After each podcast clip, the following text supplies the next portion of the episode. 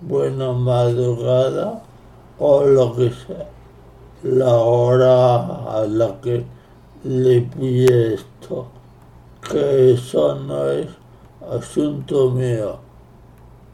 Bienvenidos de nuevo a Desestroviciando, un podcast que hago yo y que puede encontrar en la web desestroviciando.org y en cualquiera de las principales plataformas de podcast. Mi nombre es César Jiménez Sánchez y le doy la bienvenida después de mucho, mucho tiempo a este espacio.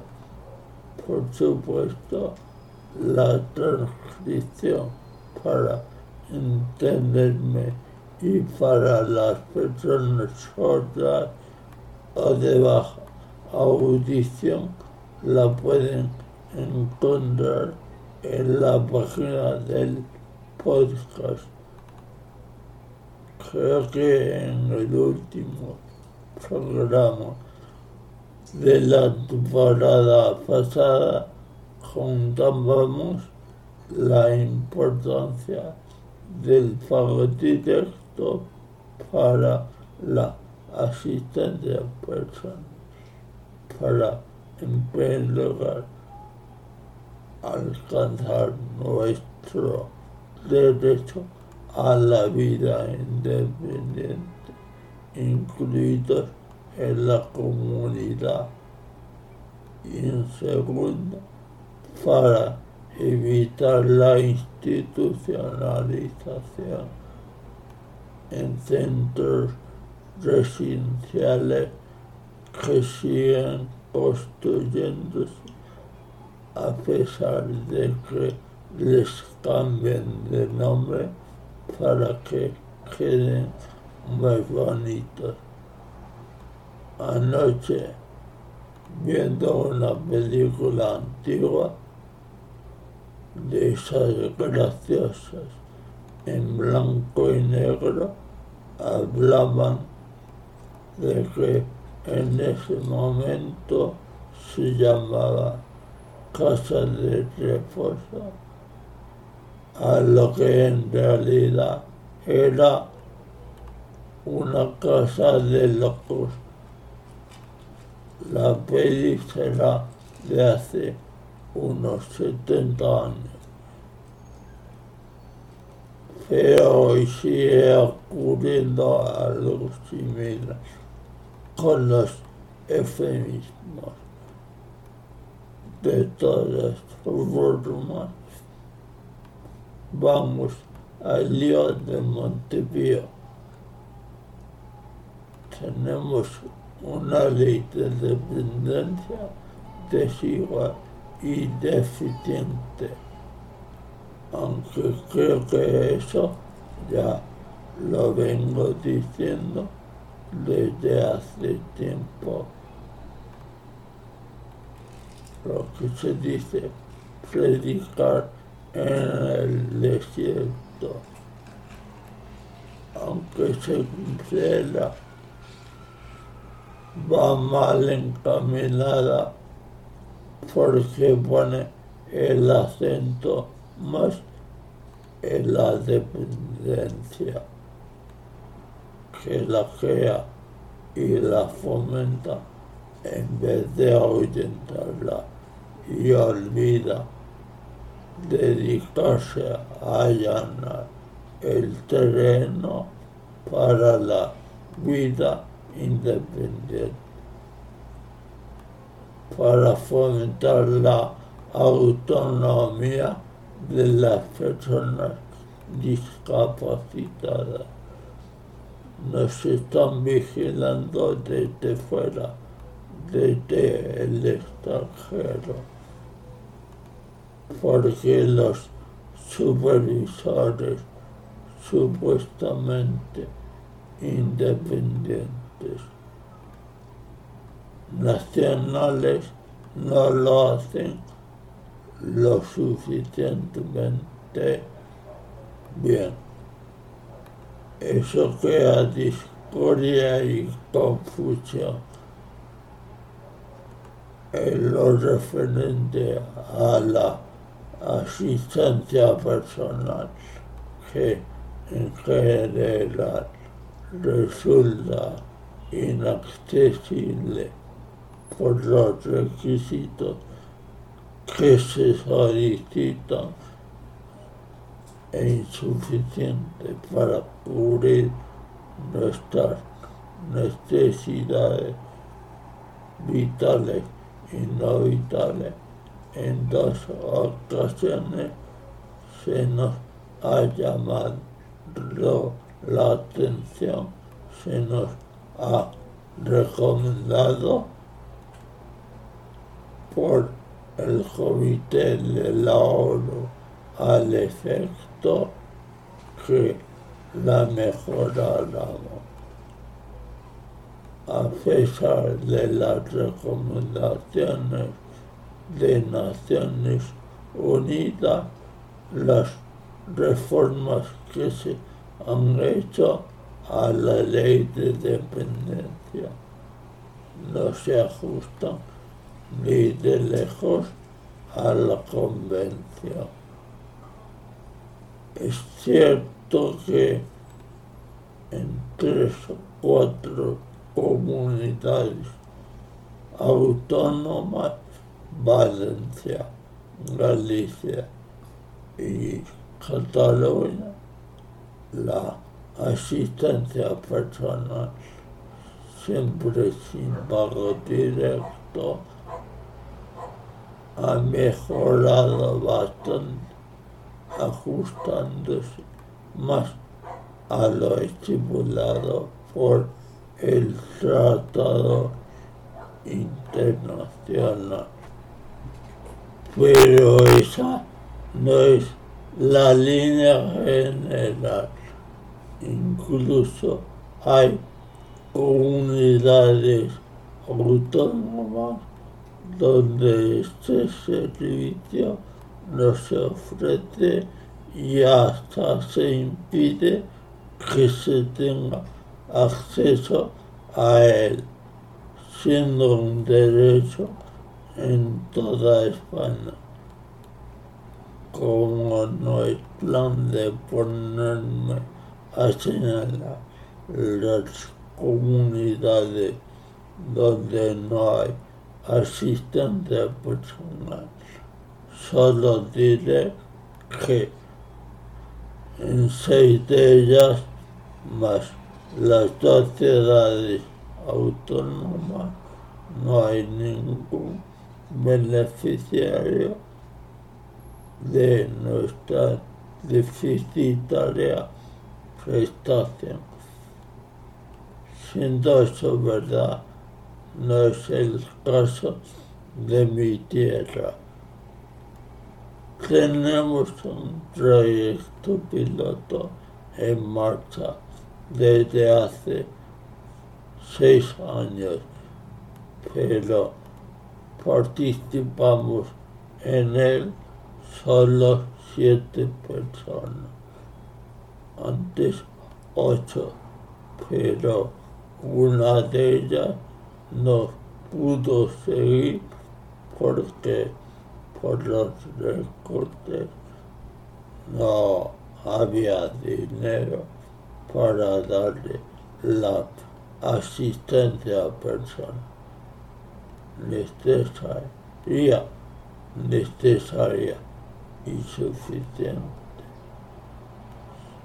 Se han hecho estudios de retorno socioeconómico en varios lugares que demuestran o muestran los claros beneficios sociales y económicos de la asistencia personal.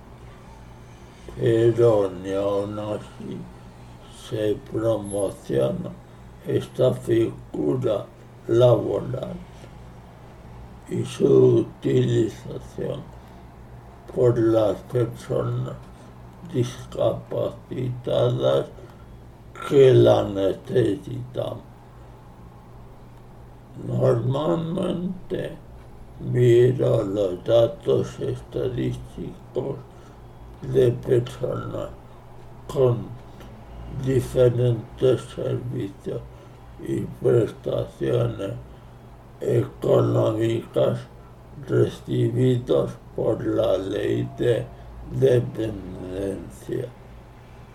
Acabo de ver los datos más recientes y hay más de 166 mil personas internadas en centros residenciales, residenciales frente a 8.300 y pico con asistencia personal. Eso ya me parece milagroso, dada la escasa utilidad del servicio de asistencia personal. Cuando miras en detalle y ves que más de 6.000 corresponden al País Vasco, eso te hace preguntarte el motivo. A lo mejor allí emplean el dinero en lo que deben y en el resto de España no lo hacemos. Digo lo anterior porque noto que a las autoridades les puedes hablar de lo social o de los derechos humanos todo lo que quiera y más, pero tienen sin excepción una capacidad enorme de que las palabras les atraviesen el cerebro sin dejar el más mínimo rastro. No sé si es mi percepción o es la realidad, pero a nuestros gobernantes y su cuadrilla lo único que les importa son los intereses creados y no los números, no los números, porque el lobby de los centros residenciales debe ser muy fuerte e influyente. Y si no, un ejemplo que a lo mejor les hace a ustedes o a alguien removerse incómodos en el asiento. Pasando ahora mismo de los derechos humanos y esas aparentes chorradas, hay que mencionar con respecto a nuestro humilde proyecto que este año nos han dado la friolera de 50.000 euros de billón. Eso se ve complementado con el dinero que nosotros ponemos de nuestro bolsillo para que el proyecto siga adelante. el total de la suma es de unos 75 mil euros este año. Pues bien, contando solo a tres personas que necesitaríamos ir a residencia con cuidados permanentes, el Estado se gastaría 90 mil, 92 mil euros en tres personas.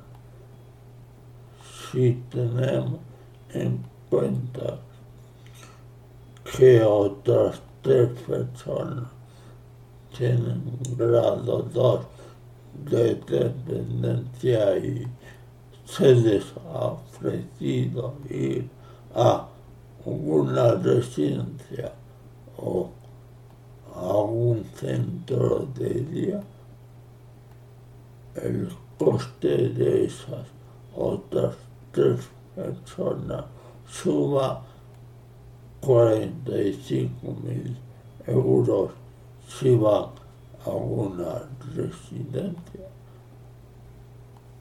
y 32 mil si van a un centro de día.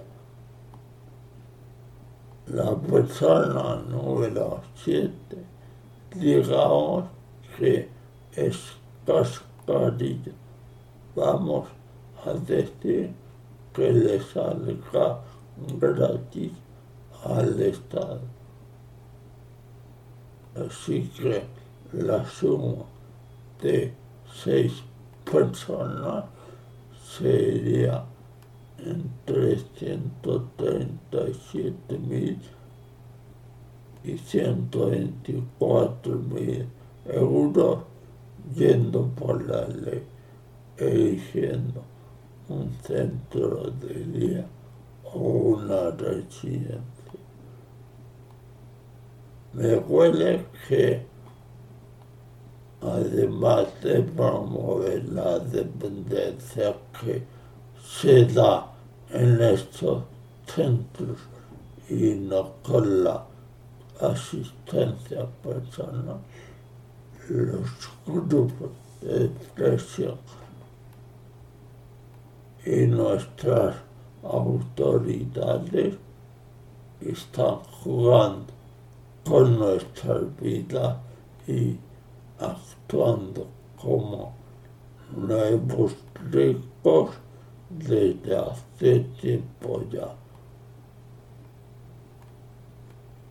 Historia diferente es la pobreza que genera sobrevivir en un centro residencial. Con esto del copago eh, se le acaba, le acaba a una persona quitando la pensión para pagar su estancia en dicho centro. O dicho de otro modo, su nivel, su nivel de participación en sufragar su estancia en ese lugar es básicamente total.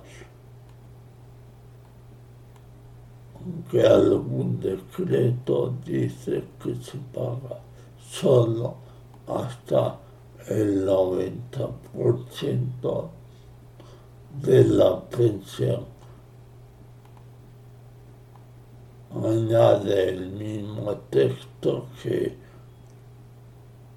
como poco se le dejara a la persona discapacitada o anciano 70 euros al mes para gastárselo en collas en medio paquete de tabaco al día y aún le sobra para la propina. Pero no estoy seguro de si este dinero, los 70 euros, son antes o después de las supermovilizaciones convocadas por CERMI. En este punto lo voy a dejar por hoy.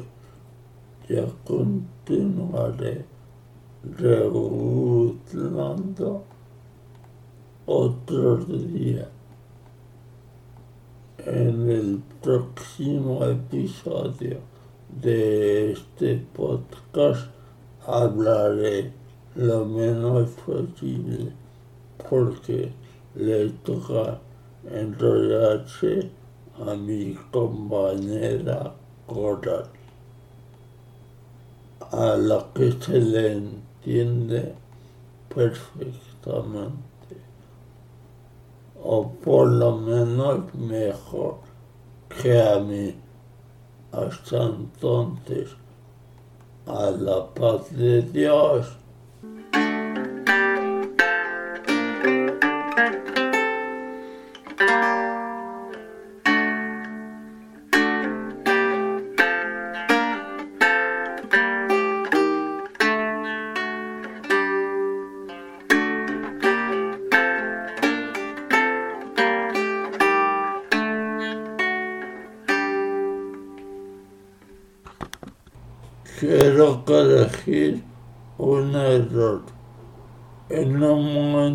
Dado del digo que en tres o cuatro comunidades autónomas se ha mejorado la prestación económica por asistencia personal sin pago directo. Me he equivocado. En algunas de estas comunidades se hace con pago directo, no sé, en todas